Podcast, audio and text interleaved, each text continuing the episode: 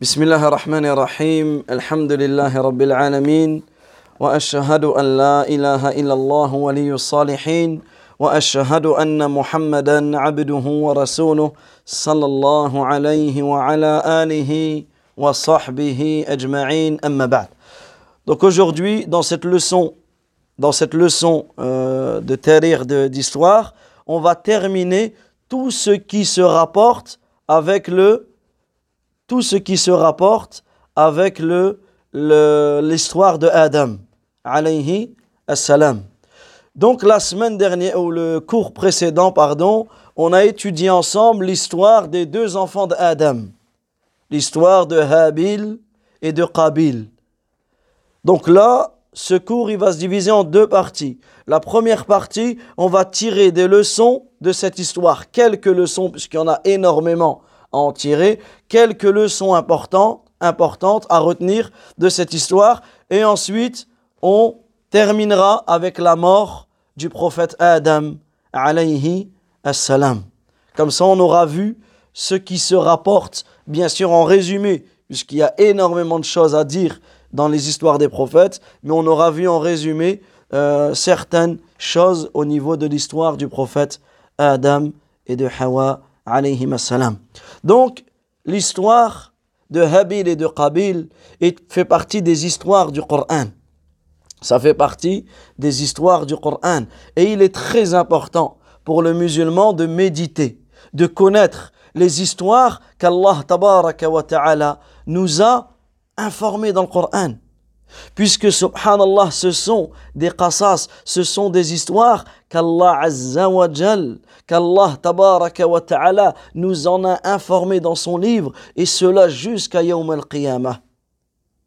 Et il est très important, il est très important de revenir, de s'attacher, de s'attacher, de s'accrocher aux histoires des prophètes, aux histoires du Coran, parce que cela est un merveilleux moyen de comprendre le Coran. Regardez pour ceux d'entre vous qui ont suivi l'histoire de Adam du début jusqu'à la fin, qui ont fait les recherches, qui se sont intéressés à ce sujet, qui ont maintenant une base dans cette histoire, qui ont maintenant une base dans cette histoire, à chaque fois que dans le Coran, vous allez entendre le nom de Adam, le nom, vous allez entendre l'histoire de Adam, de Hawa, de Habil, de Qabil, subhanallah, vous allez avoir cette histoire en tête et cela va vous aider à méditer sur le Coran. Également, on en tire de cela l'importance de connaître les histoires des prophètes et l'importance de donner toute son énergie dans le fait de connaître les histoires des prophètes, car ce sont les meilleurs êtres humains qu'Allah a choisis pour transmettre son message. Également, l'importance de connaître l'histoire du prophète Mohammed sallallahu alayhi wa sallam, surtout dans l'époque dans laquelle on vit, où il y a énormément de mensonges qui sont attribués au prophète alayhi wa sallam. Et le meilleur moyen de défendre le prophète sallallahu alayhi wa sallam, ce n'est pas de manifester, ce n'est pas d'agresser, ce n'est pas d'insulter, ce n'est pas de le meilleur moyen de défendre le prophète sallallahu alayhi wa sallam, c'est en suivant sa sunna. Et comment je peux suivre sa sunna? En connaissant sa vie, en connaissant ce qu'il nous a ordonné, parce que c'est notre modèle. Également, parmi les leçons que l'on peut tirer de cette histoire, c'est que tout ce qu'Allah a révélé, c'est le haqq, c'est la vérité. Également, parmi les grandes leçons que l'on peut tirer de l'histoire de Habil et de Qabil. Souvenez-vous que Habil, il a fait une offrande. Et Qabil, il a fait une offrande. Allah Azza wa il a accepté l'offrande de Habil et il n'a pas accepté l'offrande de, de. Ça veut dire qu'Allah tabaraka wa ta'ala, c'est-à-dire qu'il est, est possible que deux personnes fassent exactement la même adoration, Allah il accepte de un et Allah il n'accepte pas de l'autre. Deux personnes font la prière. Allah Azzawajal, il va accepter la prière de un et ne va pas accepter la prière de l'autre. Pourquoi? Parce que le premier a réuni les conditions. Il a réuni les conditions de l'acceptation d'une œuvre et l'autre non. Sachez, retenez, si tu souhaites qu'Allah Azzawajal accepte tes œuvres, et on veut tous, lorsque tu fais une sadaqa, on a tous envie que cette sadaqa, elle soit dans la balance de notre hasanat yawm al-qiyamah. Lorsque tu fais la prière, ce matin tu t'es levé, tu as prié le fajr. On a tous envie que cette prière elle soit acceptée, mais sachez qu'il y a des personnes leur prière n'est pas acceptée, leur sadaqa n'est pas acceptée, leur hajj n'est pas accepté, leur umrah n'est pas accepté, leur bonté envers les parents, elles sont pas acceptées, leurs invocations, elles sont pas acceptées. Subhanallah, ça fait peur. Wallahi, ça doit nous faire peur. Alors, comment je dois faire pour qu'Allah accepte mes œuvres? Retenez, il faut que ton acte, il contient deux conditions. Ce que l'on appelle les deux conditions de l'acceptation de l'œuvre. Si tu souhaites qu'Allah Azzawajal accepte ton œuvre, il faut que ton acte remplisse deux conditions. Sinon, ton œuvre est à rejeter. La première condition, c'est quoi? Al-ikhlas, la sincérité. L'unicité d'Allah dans, dans l'adoration. C'est-à-dire que ton acte est fait sincèrement pour Allah. Et la deuxième condition, le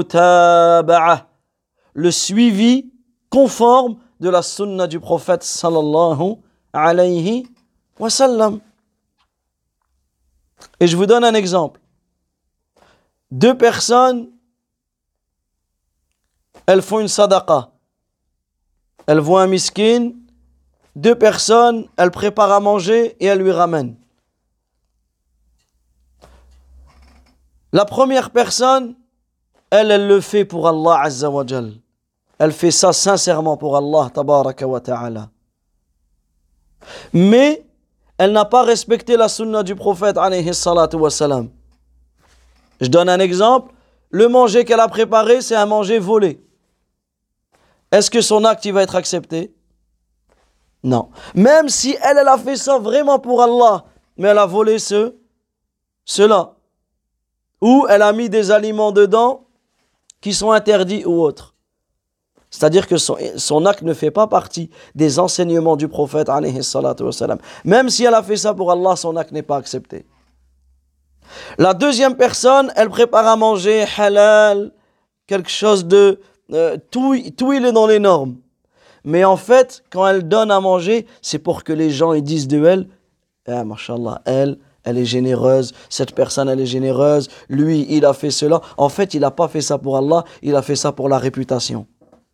Est-ce que son acte est, accepté? Non. Si tu souhaites que ton acte est accepté, il faut que ça remplisse les deux conditions. Que tu fasses cela pour Allah et que, et que, tu, euh, que ton acte soit en conformité avec la tradition du prophète. C'est pour cela que la taqwa, Certes, Allah accepte que des pieux. C'est ce que Habil a dit à Qabil.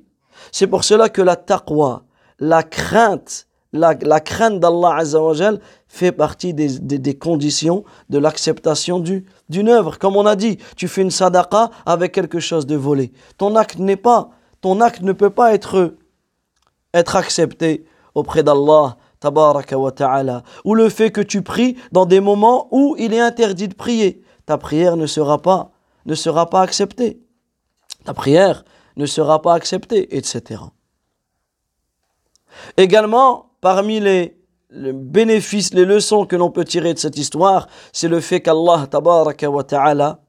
possède, comme on le verra dans le prochain cours de, de des noms, les plus beaux noms et des attributs. Allah tabaraka wa ta'ala, parmi ses attributs, il accepte et il n'accepte pas. Parmi ses attributs, il parle. Parmi ses attributs, Allah subhanahu wa ta'ala, il a les attributs les plus parfaits. Et bien, on aura l'occasion d'étudier, d'étudier cela dans les cours de Aqidah. Également, parmi les choses importantes à tirer de cette histoire, c'est que toute personne qui enseigne une mauvaise chose aura le péché de tous ceux qui la suivent. Et ça, ça fait peur. Regardez Qabil. Il a tué, c'est-à-dire le premier crime sur terre. Personne n'avait, aucun être humain n'avait déjà tué un autre être humain. C'est lui le premier qui a fait ça. Et eh bien, jusqu'à Yawm al-Qiyamah, tous ceux qui vont tuer quelqu'un, Qabil va prendre une part du péché. Et ça, on prend un exemple avec ton petit frère ou ta petite sœur. Des fois, on s'amuse avec les enfants, on veut qu'ils nous fassent un câlin ou un bisou, on lui dit Viens ici, viens, je vais te donner un bonbon. Tu mets ta main comme ça, viens, je vais te donner un bonbon. Et en fait, il n'y a rien. Lui, quand il vient, tu fais ça, il n'y a rien, et tu l'attrapes, tu fais un bisou. En réalité, qu'est-ce que tu as enseigné à cet enfant? El kadhib, le mensonge. Ça veut dire que cet enfant, si c'est s'il a appris le mensonge de toi, à chaque fois qu'il va mentir toute sa vie, tu prendras une part du péché. C'est pour cela, à l'inverse aussi, tu prends un enfant ou un jeune ou n'importe quelle personne, tu lui enseignes un bien. Tu lui dis, est-ce que tu sais que, je prends un exemple, quelqu'un qui ne prie pas, et tu lui parles de l'importance de la prière. Tu as un copain, une copine à l'école, ou euh, un cousin, une cousine, un voisin, une voisine, peu importe, qui ne prie pas, et tu te poses avec elle. Tu lui envoies un message et tu lui dis, je vais te donner un conseil parce que je t'aime en Allah Azza Je vois que tu ne fais pas tes cinq prières par jour. Et tu lui expliques l'importance de la prière, la gravité de ne pas prier, etc. Et la personne, elle prie. Elle se met, elle dit, oh Allah, je vais écouter ta nasiha par, ce, par, ton, par ton conseil. Allah Azza a guidé son cœur. Elle se met à prier. Et bien à chaque fois que cette personne, elle va prier, tu auras une part de hasanat, même si toi, tu es en train de dormir. Celui qui indique un bien, c'est comme si qu'il avait fait. Donc là, on voit l'importance, l'importance d'indiquer un bien et la gravité, la gravité de de d'indiquer et d'enseigner d'enseigner un mal. Et le prophète, il dit dans un hadith authentique, aucune âme n'est tuée injustement sans que le premier à avoir instauré le meurtre n'en prennent une part du péché, qui est, qui est Qabil. Également, on tire de cette histoire la gravité du meurtre. La gravité du meurtre. Allah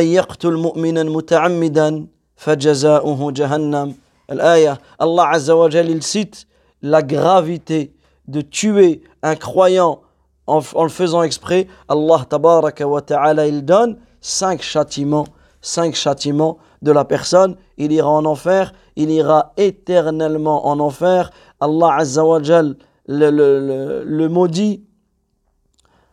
Allah tabaraka wa ta'ala le maudit, Allah Azza lui prépare un châtiment douloureux, etc. Donc voilà pour quelques leçons à en tirer de l'histoire de Habil et de Qabil. Nous passons à présent à la mort de Adam. Nous passons à présent à la mort de, de Adam. Alors sachez, sachez qu'après la mort de Habil, lorsque Qabil a tué Habil, imaginez également l'épreuve, l'épreuve par laquelle ont été touchés Adam et Hawa, un de leurs enfants a été assassiné. Et là, on peut voir qu'Allah tabaraka wa ta'ala va nous éprouver. Dans ta vie, tu vas être éprouvé. Il y aura des proches autour de toi qui vont mourir. Et il y a quoi de plus comme plus grande épreuve que d'avoir un enfant qui meurt? Mais il est important de se rappeler que lorsque la personne elle est éprouvée, lorsque la personne elle est éprouvée, quand il y a quelqu'un dans ta famille qui meurt, quand y a, tu es atteint par une maladie, quand tu es atteint par la pauvreté, tu dois accueillir l'épreuve avec deux choses. Première chose, as-sabr. As-sabr, la patience. Allah Azza il a promis une énorme récompense à ceux qui patientent. Une récompense, sans, sans compter.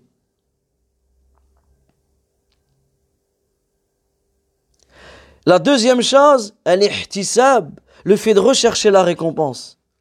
Premièrement, tu dois patienter, et deuxièmement, tu dois rechercher la, la récompense. C'est pour cela qu'Allah Azza dit que toute personne qui est atteinte par un malheur, par la mort d'un proche et qu'il dit Inna lillah wa inna ilayhi raji'un. Certes, nous appartenons à Allah et c'est vers lui que nous retournerons. Ulaika alayhim salawatum min rabbihim wa rahma wa ulaika humul muhtadun. Il gagne trois choses. Celui qui, lorsque, et ça c'est important, lorsque tu es atteint, tu es atteint par un malheur, que ce soit la mort d'un proche ou autre, la première chose à dire, Inna lillah, nous appartenons à Allah. Wa inna ilayhi raji'un et c'est vers lui que nous retournerons. Pourquoi? Inna lillah, nous appartenons à Allah. Tu apprends que ton enfant il est mort. Quand tu dis Inna lillah, nous appartenons à Allah, tu dois te, tu dois prendre conscience qu'en réalité ton enfant il t'appartient pas. Mais ton enfant il appartient à Allah. Tes parents ils ne t'appartiennent pas. Mais ils appartiennent à Allah. C'est Allah qui a créé tes parents tes parents sont des esclaves, sont des, des, serviteurs d'Allah. Allah, il fait ce qu'il veut avec eux. Il te les donne et il les reprend quand il le veut. Tes enfants, c'est la même chose. Il te les donne et il te les reprend quand il le veut. C'est pour cela que lorsque tu es atteint par la mort de quelqu'un, qu'est-ce que tu dis? Inna lillah. Certes, nous appartenons à Allah. Wa inna ilayhi raji'un et c'est vers lui que nous retournerons. Ça veut dire que je vais devoir préparer toutes les choses parce que toutes les bonnes choses parce que je vais me présenter devant Allah Azzawajal, je vais devoir répondre à cet interrogatoire. Et le prophète sallallahu alayhi wa sallam, il nous cite dans un hadith authentique. Il dit Idha mata waladul abd lorsque le serviteur, lorsque l'enfant du serviteur meurt. Imaginez-vous, méditez ce hadith lorsque l'enfant du serviteur meurt. فيقول الله لملائكته Allah Azza wa Jal dit à ses anges Aqabattum Aqabattum Avez-vous pris Walada abdi le fils de mon serviteur فيقولون نعم Les anges disent oui. فيقول الله عز وجل قبضتم ثمرة فؤاده Avez-vous pris le fruit de son cœur فيقولون نعم. الجزوي. فيقول الله تبارك وتعالى لملائكته الله عز وجل ديالوغ سيزونج وماذا قال عبدي؟ اي كاسك مون سيرفيتور ادي كاسك il répond حمدك واسترجع. الا إلى دي الحمد لله إلى دي إنا لله وإنا إليه راجعون. Qu'est-ce qu'Allah Azzawajal dit à ses anges abdi baytan fil jannah. Construisez pour mon serviteur une maison dans le paradis. Wasammuhu bayt al-hamd. Et appelez-la la maison de la louange. Donc regardez, celui qui est atteint par un malheur et qui patiente, Allah tabaraka wa ta'ala va lui donner une énorme récompense. Donc, à la mort de Habil, Adam et Hawa, ils ont patienté. Et Allah tabaraka wa ta'ala les a récompensés dans cette vie comme dans l'au-delà. Comment il les a récompensés? Il leur a donné un autre fils. Alors qui sait comment s'appelle L'autre fils de Adam qui est né après la mort de Habil? Il est né après la mort de, de Habil. Il s'appelle Shaith ou la Shith. À la on va dire Shaif. Shaif. En français, ils écrivent S-H-I-T-H. Shaif, ça veut dire Hibatullah. Hibatullah, yani le. Euh, le, le, le don d'Allah. Adam et Hawa, ils ont appelé leur, fils Shaith le don d'Allah. Pourquoi? Parce que Allah leur a donné, Allah leur a donné ce, cet enfant après la mort de, de Habil. Après la mort de, de Habil. Certains savants ont considéré qu'il était un prophète. Lakin wallahu a'lam mais certains savants ont considéré qu'il était un prophète par rapport à un hadith rapporté euh, rapporté, mais en réalité ce hadith il est très faible. Donc on ne peut pas affirmer qu'il était, que Shaykh était un, un prophète.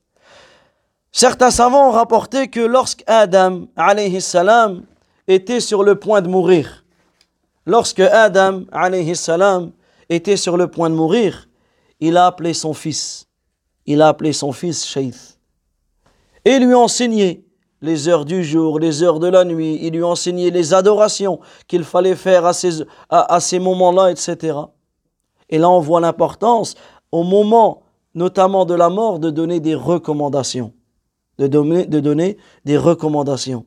Comme l'a fait Adam avec son fils, et comme il est de coutume, lorsque tu meurs, tu réunis tu sens que tu es prêt à mourir, tu réunis ceux qui, te sont proches et tu leur donnes des recommandations, notamment le fait de craindre Allah, le fait d'adorer Allah, tabaraka wa ta'ala. Également, il est rapporté que Adam, alayhi salam, il est mort un vendredi. Il est mort un vendredi. Et il est connu aussi dans les livres d'histoire que les anges, ils ont lavé le corps de Adam, ils l'ont mis dans un linceul parmi les linceuls du paradis, afin de le couvrir. Également, certains rapportent que le jour de la mort de Adam, les anges ont passé leurs condoléances euh, à son fils Shaith. Également, il est rapporté que ce jour-là, il y a eu une éclipse. Al-Kusuf, Al-Khusuf, une éclipse de soleil et une éclipse de lune. Et vous savez que lorsqu'il y a une, la parenthèse, lorsqu'il y a une éclipse, on fait une prière. Ce qu'on appelle salat el-kusuf ou salat el-khusuf.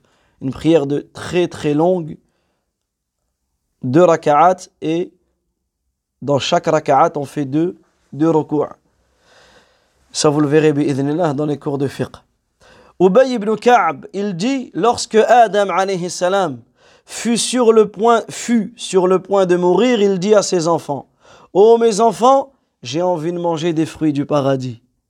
Adam, il a goûté, il a goûté à la vie dans ce paradis qu'Allah a créé pour lui et Hawa. Alors ses enfants ont voulu accomplir la dernière, une des dernières volontés de leur père et ils se sont mis à la recherche des fruits du paradis. Et sur le chemin, ils ont rencontré les anges. Et les anges leur ont dit, ces anges qui portaient un linceul, ces anges qui étaient venus pour laver, pour, euh, reprendre l'âme de Adam avec des pioches, des pelles, etc. Ils lui ont dit, où allez-vous? Qu'est-ce que vous cherchez? Alors ils lui ont dit, notre Père veut manger des fruits du paradis. Nous allons lui euh, chercher pour voir si on en trouve, etc. Qu'est-ce qu'ils leur ont dit les, anges? Retournez auprès de lui, car son heure est venue. Ça y est, il va mourir. Alors ils sont revenus sur leurs pas. Et lorsque Hawa, elle les a vus, elle a reconnu les anges.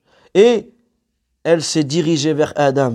Alors Adam lui a dit, Éloigne-toi de moi, cela est arrivé par ta faute, laisse-moi avec les anges de mon Seigneur. Et ici, c'est référence au fait que on avait cité que beaucoup de savants sont d'avis que c'est Hawa qui a mangé du fruit interdit en premier. Et Adam l'a, l'a suivi et ce qui avait fait qu'ils ont été chassés, qu'ils ont été descendus du, du paradis. Alors, les anges, ils ont pris l'âme de Adam et ils ont lavé son corps. Et là, on voit que lorsque la personne elle meurt, on le lave.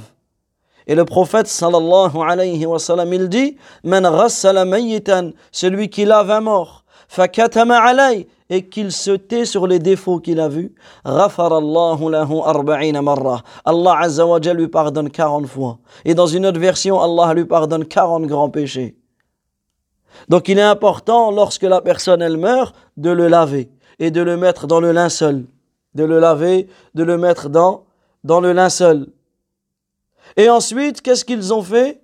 Ils l'ont mis dans le linceul, ils ont creusé, parce que Adam, c'est le premier des êtres humains, c'est le premier des êtres humains qui est mort d'une mort naturelle.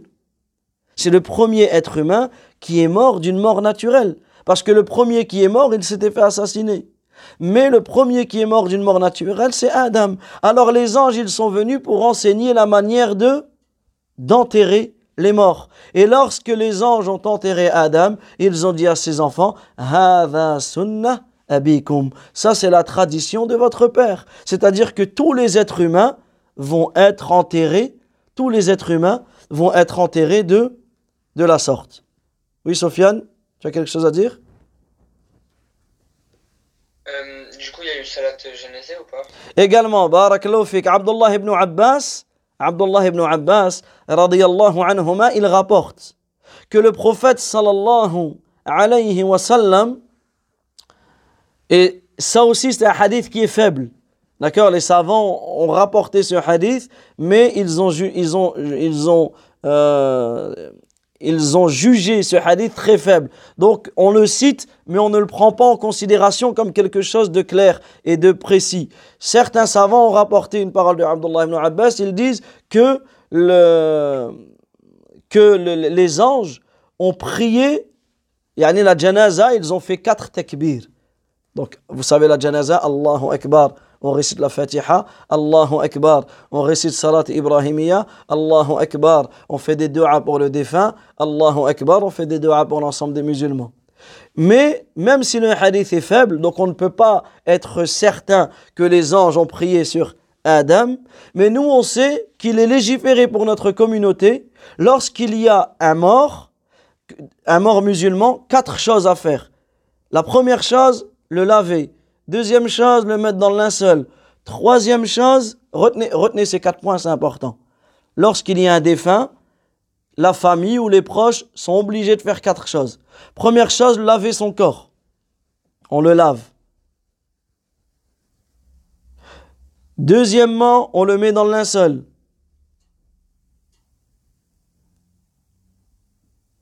Troisièmement, on prie sur lui. Salatul Janaza. Et quatrièmement, on l'enterre. Quatrièmement, on, l'enterre. Et il est connu que Abu Bakr, il a, fait la janaza sur Fatima, la fille du prophète, et il a fait quatre takbir. Également que Omar, c'est lui qui a, fait qui a guidé la janaza sur Abu Bakr, à la mort d'Abu Bakr et il a fait quatre takbir, et que Suhaib, et que Suhaib, il a fait quatre, à la mort de Omar ibn al-Khattab, c'est lui qui a fait quatre takbir, yani la salat janaza dessus. Naam, Sofiane euh, Est-ce que vous pouvez redire euh, la, deuxième, la deuxième chose, s'il vous plaît, quand il y a un défunt Alors, premièrement, on le lave. Donc, on le lave. Donc, le lavage du mort, très simple, on le déshabille on couvre sa nudité, on lui nettoie les, euh, les parties, les, les, les, impuretés, on lui fait ses petites ablutions et on lui fait trois grands lavages. Comme nous, quand on fait le grand, le, le, le, le, grand lavage, donc on lui lave tout son côté droit, son côté gauche. Dans le premier, on utilise du jujubier. Inch'Allah, on aura l'occasion de vous expliquer comment, comment on lave on utilise aussi du camphre comme du parfum, etc. On aura l'occasion de vous, vous expliquer le lavage. Deuxièmement, donc premièrement le lavage, deuxièmement, on le met dans le linceul. Donc un linceul, c'est un grand tissu blanc, comme un drap en fait, c'est un drap blanc que l'on parfume, et on en met trois. Trois draps, on met le défunt dessus et on l'enroule. D'accord? On l'enroule sur le, dans le linceul. La troisième chose, on prie sur lui, on fait salatul janaza. Et la quatrième chose, on l'enterre. On l'enterre avec les musulmans. Donc on termine rapidement le, on termine rapidement le, cette histoire. Alors, où Adam a été enterré? Ça, c'est une question. Où Adam a été enterré? Sachez que les savants ont donné plein d'avis, mais en réalité, il n'y a rien d'authentique. Il n'y a rien d'authentique D'accord? Il n'y a rien d'authentique quant au fait de savoir où il est enterré. D'accord? Certains, ils ont dit qu'il est enterré euh, en Inde, sur la montagne dans laquelle il est descendu. D'autres, ils ont dit qu'il est enterré à la Mecque. D'autres, ils ont dit qu'il est euh, enterré Al-Quds en Palestine, etc. Mais en réalité, il n'y a rien d'authentique. Et ça, retenez, c'est une règle importante dans notre religion. Une règle très importante dans notre religion. Le seul prophète où on sait exactement où il est enterré, c'est le prophète Muhammad sallallahu alayhi wa sallam. Il est enterré à Médine. En dehors de lui, on ne sait pas d'une manière sûre et claire. Et en réalité, si on aurait dû le savoir, Allah nous l'aurait dit. Si Allah ne nous l'a pas dit, c'est qu'il n'y a pas besoin euh, de, il n'y a pas de besoin réel de savoir cela. Également, certains ont dit que Hawa est morte un an après Adam. Mais là aussi, il n'y a rien d'authentique par rapport à cela. Il n'y a pas de texte qui parle de la mort de, de Hawa. Ensuite, quel âge avait Adam? La vie le plus authentique, c'est qu'Adam, il avait 1000 ans. Adam, alayhi salam, il a vécu 1000 ans. Et cela est, venu dans un long hadith où Allah ta'ala a fait voir à Adam toute sa descendance. Et Adam, il a vu le prophète Daoud parmi tous ses enfants. Et il a dit, qui est Qui est-il? Ils ont dit, euh, c'est Daoud. Adam a dit, combien de temps il va vivre? Combien de temps il va vivre? Ils lui ont dit 60 ans. Alors, Adam a demandé à Allah Azza wa Jal de le faire vivre 100 ans, et plus longtemps. Allah Azza wa Jal, il lui a refusé. Mais il lui a dit, sauf si tu lui donnes 40 ans de ta vie, il pourra vivre 100 ans. Et Adam, il a donné 40 ans de sa vie au prophète Daoud. Et lorsque, donc au bout de 940 ans, au bout de 960 ans, lorsque les anges sont venus pour euh, reprendre son âme, il a dit, mais je dois vivre 1000 ans. Ils lui ont dit, non, tu as donné 40 ans au prophète Daoud. Kulli hal, on pourrait chercher ce hadith, mais d'une manière générale, on retient la vie, wallahu alam, le plus authentique, c'est qu'il est, euh, il a vécu, il a vécu 1000 ans. D'accord? Et les savants ont, beaucoup de, euh, ont- ont beaucoup cité cela. Voilà, et ensuite, on termine sur le fait que Shaith, donc le fils de Adam Shaith, a vécu jusqu'à la venue de Idris, le prophète Idris, alayhi assalam. Donc nous, on s'arrête ici. Donc notez les questions. Notez les questions.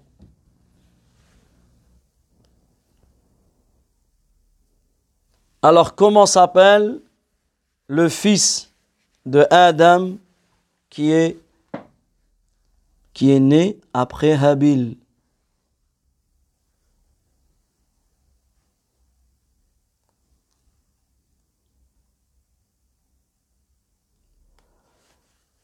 Que signifie son prénom Et pourquoi ils l'ont appelé ainsi?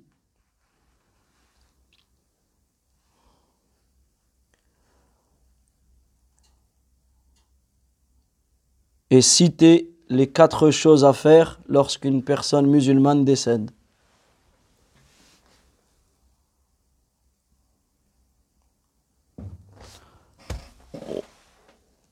والله تعالى أعلم وصلى الله وسلم على نبينا محمد وعلى آله وصحبه أجمعين